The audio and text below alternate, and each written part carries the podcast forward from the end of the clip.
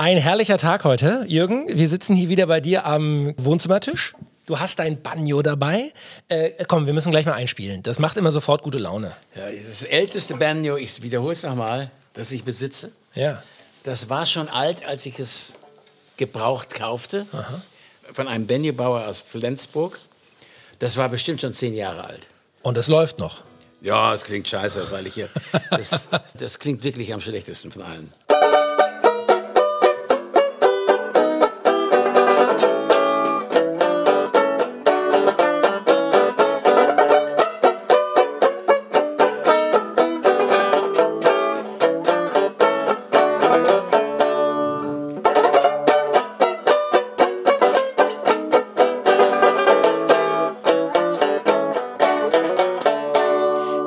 Einen abbreche, höre ich auf. Jürgen Drews, des Königs neuer Podcast. Ein Podcast von Ich find Schlager toll und All Ears on You. Ich finde es faszinierend, wie deine Finger über diese Seiten fliegen. Ja, schwer. Das Ding ist so Be- schwer. Benjo hat vier Seiten, gell? Eine normale, Ja. normale Gitarre hat sechs. Sechs. Das ist schon krass. Und äh, nach all den Jahren, das, das ist wie Fahrradfahren, das verlernt man nicht, oder? Nee, aber ich, ich, äh, die Finger äh, muss ich erst, ich muss mich erst einspielen. Ich habe auch viel zu lange Fingernägel, die gehen gerade noch. Die sind ganz lang, aber habe ich sonst auch nicht. Super. Ich habe auch unter meinen vielen, vielen, vielen Titeln, die ich habe, auch einen Titel, da spiele ich auch Banjo drauf. Das, das habe ich schon aufgenommen. Da spiele ich richtig Banjo drauf. Hier auf dem Album? Nein, nein, das ist noch gar nicht veröffentlicht. Ah, Ich habe... Schatz, was meinst du? Wie viele Titel sind da drauf auf meinem... Computer? Ja, Oh mein Gott, viel zu viele. unveröffentlichte. Unzählig, paar hunderte. Ich schmeiß einfach so mal in den Ring 150 Titel. wow. Und äh, ich habe mich mal für 46 Titel davon entschieden, dass ich die fertig mache. Auch das habe ich nicht gemacht. Ich muss irgendwie durch diese Corona-Geschichte äh, in ein tiefes Loch gefallen sein, weil es alles so verändert hat in meinem Leben. Keine Auftritte mehr. Ich singe nicht mehr und bin gar nicht mehr gesanglich drauf. Äh, Ich kann zwar noch singen, darum geht es jetzt gar nicht. Äh, Du, du musst so Stimmbänder müssen ja irgendwo immer Im Training bleiben. im Training bleiben. Und das sind sie nicht.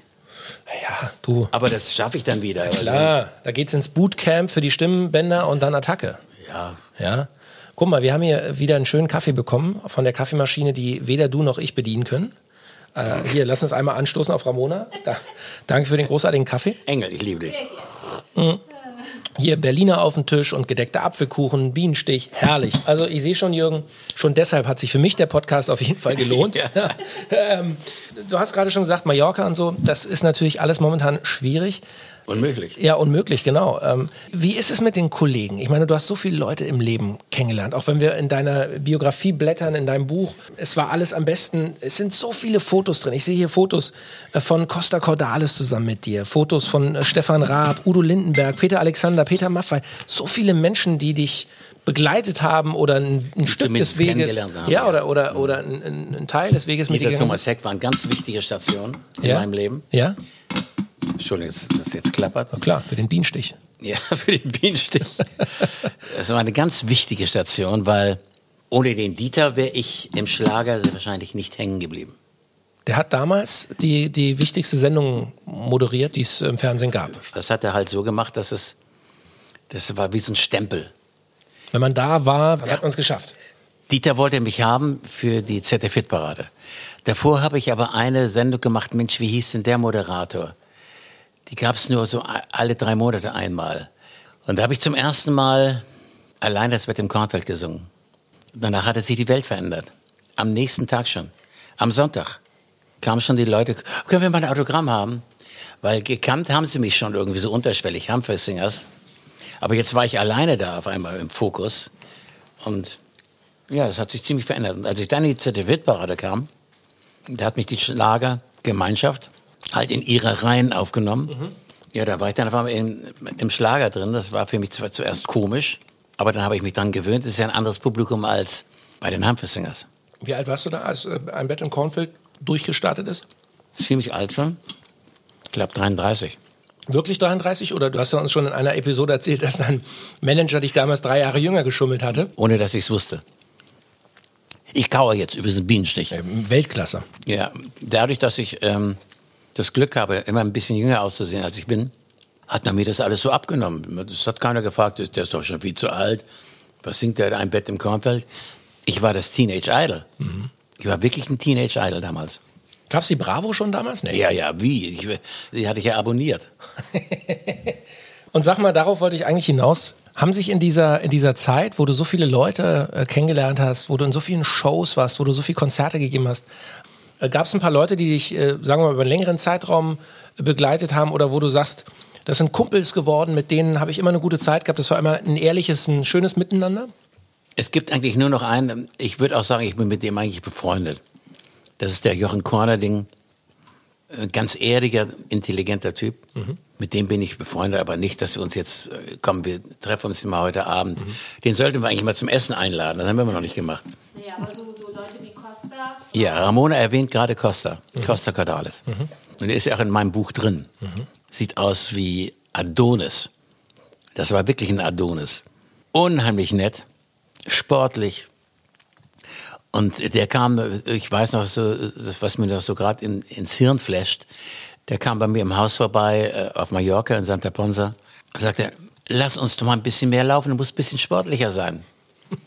Du warst doch immer so ein drahtiger Kerl. Ja, ich oder? bin auch, ich hab, bin immer ein bisschen vor mich hergejoggt. Das habe ich eigentlich immer gemacht, aber nicht so wie er. Der war ja richtig sportlich. Und mit Costa hätte ich mir eigentlich vorstellen können, dass man sich auch mal ähm, zum Essen trifft oder, oder sowas. Das hätte ich mir eigentlich vorstellen können. Das ist dazu leider nicht gekommen, weil er wohnt ja auch um die Ecke in Santa Ponsa. Das wäre eigentlich einer gewesen. Aber den hat das Leben sehr, sehr schnell verlassen. Was fürchterliches. Das, das hat mir wirklich einen Schock gegeben, als ich hörte, Costa ist, ist tot. Boah, das habe ich überhaupt nicht verkraften können. Ich habe eine Nachricht mitgebracht von jemandem, von einem guten Kumpel von dir. Ja, Jürgen, es gibt ja so viele Geschichten, die ich über dich, die ich über uns erzählen könnte. Erstmal vorab, äh, ich bin's natürlich, dein alter Kumpel Mickey Krause, der alte Let's Dance Hase. Ich erinnere mich zum Beispiel an Karneval 2001. Wir waren gemeinsam in Damme auf einem Karnevalswagen, äh, das als Schwein geschmückt war, weil du den großen Hit hattest, äh, Mein Schwein pfeift. Und ich hatte aber gerade die Promophase für Geh doch zu Hause, du alte Scheiße. Und nach fünf Minuten hast du gesagt, ich glaube, mein Schwein pfeift, den Song, den vergessen wir. Wir singen ab jetzt nur noch Geh doch zu Hause, alte Scheiße. Genau so war's. Das war äh, ein sehr netter Moment und du hattest recht, es ist dann ja auch äh, der Party-Hit geworden, der Mallorca-Hit 2001. Ich erinnere mich natürlich auch äh, ans Promi-Dinner sowohl auf Mallorca als auch bei euch in Rorup. Das liegt ja bei Darup und bei Sirup. Ja, ich genau. durfte bei euch schlafen, habe mich sehr wohl gefü- gefühlt und äh, da gibt's wirklich so viele Geschichten. Ich habe den Jürgen Drews gesehen, hoch auf dem gelben Wagen haben wir gemeinsam performt und äh, auch jedes Jahr auf Malle haben wir gemeinsam gesungen, obwohl du mir irgendwann mal 2013 gesagt hast, ey, den Song wollte ich doch selber auf Deutsch machen. Das ist ja im Original von Slate, Mai oh Mai, aber der Krause war doch mal wieder dir einen Schritt voraus. Aber was soll ich sagen? Schön, dass wir uns beide so respektieren, wie wir sind. Wir sind die letzten 20, 25 Jahre super durch die Zeit gekommen und ich hoffe auf die nächsten 25, 30 Jahre und auf ganz, ganz viele tolle gemeinsame Momente und vielleicht den ein oder anderen tollen Song. Bleib gesund, schöne Grüße an Ramona. Bis dann, dein Kumpel Mickey. Mickey ist wirklich ein Kumpel. Das muss ich wirklich sagen. Ich weiß noch, wie er, da hatte ich Geburtstag. Und auf einmal klingelt's. Mickey steht vor der Tür, hinter ihm ein Kamerateam. Und er hat noch einen Kasten Bier in der Hand. Ja, ich wollte ihr bloß zum Geburtstag gratulieren, so wie er halt ist. Und dann war er drin. Ich habe zwar kein Bier getrunken, aber da habe ich mich schon gefreut. Das ist Mickey Krause. Das ist halt, Mickey Kraus mich nicht, wie ich immer sage. Das ist ein dufter Typ. Mit beiden Füßen auf dem Boden, intelligent, eloquent, hat immer einen witzigen Spruch auf den Lippen. Der ist einfach gut, der ist einfach cool drauf. Wie, viel, wie viele Shows habt ihr schon zusammen gespielt? Was meinst du? Endlos. Wirklich endlos. Immer gut, da gibt's keine Eifersüchteleien. Das gibt's einfach nicht. In der Branche wahrscheinlich auch nicht, nicht üblich. Also, Das ist nicht, bestimmt nicht üblich. Ne? Ja. Und Mickey ist auch auf deinem Jubiläums-Best-of drauf. Na klar. Hier, ich bin der König von Mallorca, natürlich Mickey Krause. Ja. Er ist schon ein dufter Kerl, hast du recht. Ja? Das ist einer, der, der irgendwie wirklich, das macht immer Spaß mit dem. Ja? Ich habe hab ihm auch gesagt, weißt du, du bist der Nachfolger vom König von Mallorca, bist du. Eigentlich bist du der Kaiser von Mallorca. Ich bin der König, du bist der Kaiser. Meinst du, dass er mal in deine Königsfußstapfen treten könnte? Ist er doch schon lange. Na ja, gut. Ist er schon lange. Aber wir tun uns ja nichts. Ich werde immer der König von Mallorca bleiben und er immer der Mickey Krause. Der braucht gar nicht sich irgendwas anderes umzuhängen. Das ist wunderbar so. Wir stehen halt wie diese Ballermann-Party im weitesten Sinn. Es ist nichts Ruhmhaftes, aber es ist lustig und trägt dazu bei, dass auch viele Leute, die ein bisschen vielleicht die Augenbrauen anheben und sagen, na ja, das hat ja nun nichts Wertiges, hat's auch nicht. Es ist einfachste Unterhaltung, an der Oberfläche sich bewegend, aber es trägt dazu bei, dass sich ob alt oder jung angesprochen fühlen und sich auch unterhalten fühlen. Mit so einem einfachen Kram, weil ich aber auch hin und wieder mal dann Lieder zwischenstreue, die halt schon einen gewissen Anspruch haben. Die habe ich ja. Das Einzige, was ich in Englisch singe, ist You never close your eyes anymore. Stark.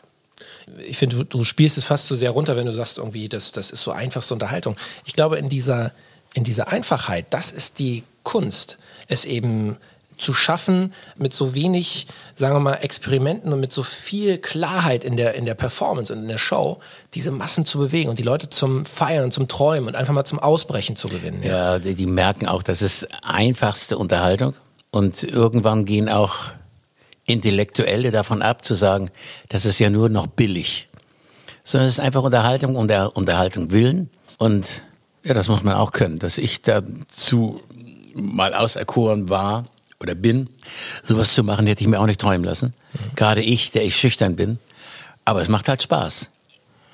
Aber ich falle den Leuten scheinbar nicht auf die Nerven. Und deswegen habe ich immer noch mein Publikum und Es ist ein Rausch für dich, wenn du auf der Bühne stehst und die Leute dir quasi zu Füßen liegen? Nee, ich, ich bin immer bei mir. Ich trinke keinen Alkohol und ich beobachte die Leute und äh, seziere eigentlich alles und weiß schon, was ich da mache, dass ich da mir nicht auf irgendwas einbilden muss, auf irgendetwas. Das ist eigentlich das Wichtigste, dass die Leute merken, der ist so, der ist so, wie er ist. Und wenn sie vielleicht diesen Podcast mitbekommen, dann merken sie halt auch noch eine andere Seite, dass er halt ein kleines Sensibelchen ist. Bin ich ja wirklich. Dass ich manchmal Trost brauche von Ramona. Oder den Hunden? Ja. Ich bin halt ein ganz einfacher Seher. Ich bin eigentlich sehr leicht zu durchschauen. Es gibt keine verschiedenen Gesichter von mir. Ich bin so, wie ich bin. Das ist wahrscheinlich auch Teil deines Erfolgsgeheimnisses. Das mag ohne Worte sein, ja. Wenn du zurückguckst, jetzt heißt dein Buch, es war alles am besten, aber wenn du zurückguckst, gäbe es etwas in deinem Leben, wo du sagst, wenn ich das nochmal anders machen könnte, würde ich es anders machen.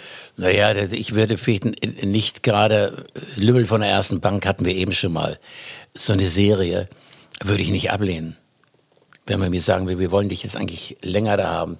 Ich habe nicht überblickt, dass das vielleicht mal ein großes Ding für mich werden könnte. Ist zwar einfachste Unterhaltung, aber es ist Unterhaltung, man wird bekannt dadurch und man kann dann, das ja äh, Schauspiel ist, kann auch wieder in eine andere Richtung gehen, wie Polizia in Grazia, hat ja nichts zu tun mit einfachster Talmi-Unterhaltung, sondern es war schon ein Film, da ging es halt zur Sache. Dass ein Typ wirklich äh, Brüche macht und so weiter und so fort. Ganz gut aussehender Typ, aber immerhin schon ein schwerer Junge. Ja, und so hätte man ja weitermachen können. Und dass ich da halt nicht dahinter gesessen habe, sondern immer noch gesagt habe, ich bin kein Schauspieler. Das ist, ich weiß nicht, das ist doch nicht mein Ding. Das hätte mein Ding sein können. Oder dieses eine Bild, wo ich ähm, Kaiser Franz Josef bin, Mit den Haaren nach hinten gekämmt. mit den Haaren nach hinten. Das ist, ich hätte da wirklich einen Charakter darstellen können, dem man auch das abgenommen hätte, was dann ich in der Rolle zu sagen hätte. Wenn ich das sehe, sehe ich mich äh, ja ziemlich neutral, weil ich laufe ja sonst so nicht rum. Und da muss ich sagen, ist doch, der Typ ist doch okay, der kann doch genau in diese K&K-Monarchie passen und so weiter und so fort. Das hätte ich machen können und da habe ich, finde ich, einen Fehler gemacht, dass ich da einfach drüber hinweggegangen bin, obwohl ich ja immer wieder angesprochen wurde, ob ich da nicht was machen wollte. Nein, nein, ich bin auf Tour und ich kann nicht und ich will nicht und so weiter und so fort. Das war ein Fehler. Okay. Aber geht auch so. Ich meine, man kann es eh nicht korrigieren. Es ist einfach so, ja. Und, und wer weiß, wie es dann gelaufen wäre. Vielleicht hätte es auch nicht geklappt. Und dann wäre vielleicht die Tür zur Musik auch zugewesen. Richtig, und die ist wichtig. So, und deswegen, also, ich glaube, es war alles am besten. Das Richtig. trifft schon sehr gut. Deswegen heißt das Buch ja so. Denn für mich ist natürlich toll, ich kann mir Sachen ausdenken, ich kann mir Sachen erarbeiten, Kompositionen, Texte und so weiter. Bin völlig autark und nicht von dem ganzen Stab abhängig. Und dann produziere ich und habe immer alles in der Hand. Und das ist ein tolles Gefühl, dass du autark bist. Deswegen bin ich in der Musik gelandet, so wie ich es mache. Habe auch dann irgendwann mal, hat zwar lange gebraucht, kapiert, dass ich einfache Unterhaltung mache und habe mich nicht nur damit abgefunden, sondern es auch lieb gewonnen. Und es macht mir einen tierischen Spaß. Ich bin ja auch hin und wieder öfter mal gefragt worden, ja, äh, nervt's denn nicht, wenn du wieder Bett im Kornwald singst? Und ich sage immer das Gleiche. Der Titel hat so eine tolle Botschaft. Ein Bett im Kornwald ist immer frei und es ist Sommer und was ist schon dabei. Mehr brauchst du nicht zu sagen, die Botschaft ist da. Das finde erstmal. Mhm. Finde mal so eine Zeile und finde mal ähm, diese äh, drei begleitenden Zeilen des Refrains, dass du schon eine ganze Geschichte vor dir hast. Das habe ich dann äh, irgendwann mal richtig geachtet und habe gedacht, das ist Deswegen, ich finde, man, man sollte sich da nicht äh, verstecken oder für schämen müssen oder irgendwie sagen, ja, da gibt es Leute, die finden es nicht toll. Das, Davon habe ich auch, ab, schon, dass ich unterbreche, davon habe ich, habe ich auch Abstand genommen, weil ich kann sowieso nicht jedem recht machen. Und ich habe gemerkt, dass, wie gesagt, auch äh, im Publikum, das ist ja oft miterlebt, ne, Schatz, sie sitzt da hinten und hört zu. Sie weiß ja, was für Leute zu mir kamen. Ne, da war Herr Doktor so und Frau, Oberstudienrätin. ich wollte genau Oberstudienrätin sagen gerade. Die waren da genauso und waren auch begeistert und haben sich ein Autogramm sogar noch geholt. Was mir zuerst immer so ein bisschen peinlich war, dachte ich, oh Gott, du mit deinem Talmi, ähm, oberflächlichen Gesäusel. Aber äh, das gehört einfach zum Leben dazu. Und wenn ich halt die Schublade bediene, einfache Unterhaltung zu machen, die nicht philosophisch ist, damit aber die Leute auch nachhaltig zu unterhalten, ja, dann kann ich nur sagen, es war alles am besten. Genau so heißt dein Buch. Und daraus äh, werden wir noch in den kommenden Podcast-Episoden viele Stories hören und viele Geschichten, die auch im Buch vielleicht nur angerissen sind. Jürgen, wo wir noch ein bisschen mehr äh, von dir kennenlernen wollen und, und äh, noch mehr spannende, tolle Sachen hören wollen. Genau wie auf deiner Jubiläums-CD, wo du mit großartigen Künstlern deine Songs nochmal neu aufgenommen hast. Alles tolle Begegnungen. Ja, Mickey Krause haben wir schon gehört vorhin, Bernhard Brink, Semino Rossi, auch ein super Typ. Vor allen Dingen ein Sänger. Och, der kann singen. Ich habe mir zu Semino gesagt, sag mal, kannst nicht mal alles ein bisschen tiefer singen? Und sing nicht so laut, du machst mich verrückt, dann höre ich auf zu singen. der singt wirklich alles in Grund und Boden. Ja. Aber geil, der Was ist... sagst du so zu den jungen Leuten hier, so äh, Giovanni Zarella zum Beispiel? Eva bene così. Er hat ja äh, wieder alles im Griff. Wieder alles im Griff. Da muss ich sagen, bin ich sehr stolz darauf, dass er den Titel genommen hat. Er ist ein totaler Fan von dem Titel, hat auch einen sehr guten Erfolg damit. Und immer wenn, ich, wenn wir uns sehen, singt er schon weiter. Eva bene così, wow, ist er schon wieder dran. Toller Typ. Auch. Toller Typ. Die nächste Generation, die da schon wieder Ja. um die Ecke kommt. Ja? Klasse, Absolut. Klasse Typ. Jürgen, war wieder eine tolle Folge und äh, der Kuchen Ramona war Weltklasse. Ja, Kaffee auch. Also wir haben hier eine super Zeit bei unserem Home-Podcast-Studio bei Jürgen und Ramona Drews. Hast du nicht auch noch Würstchen mit Kartoffelsalat gemacht? Ich möchte auch mal ein Würstchen haben mit Kartoffelsalat. Ja, Nächste Folge. in der nächsten Folge. Jürgen Drews, des Königs neuer Podcast. Ein Podcast von Ich find Schlager toll und All Ears on You.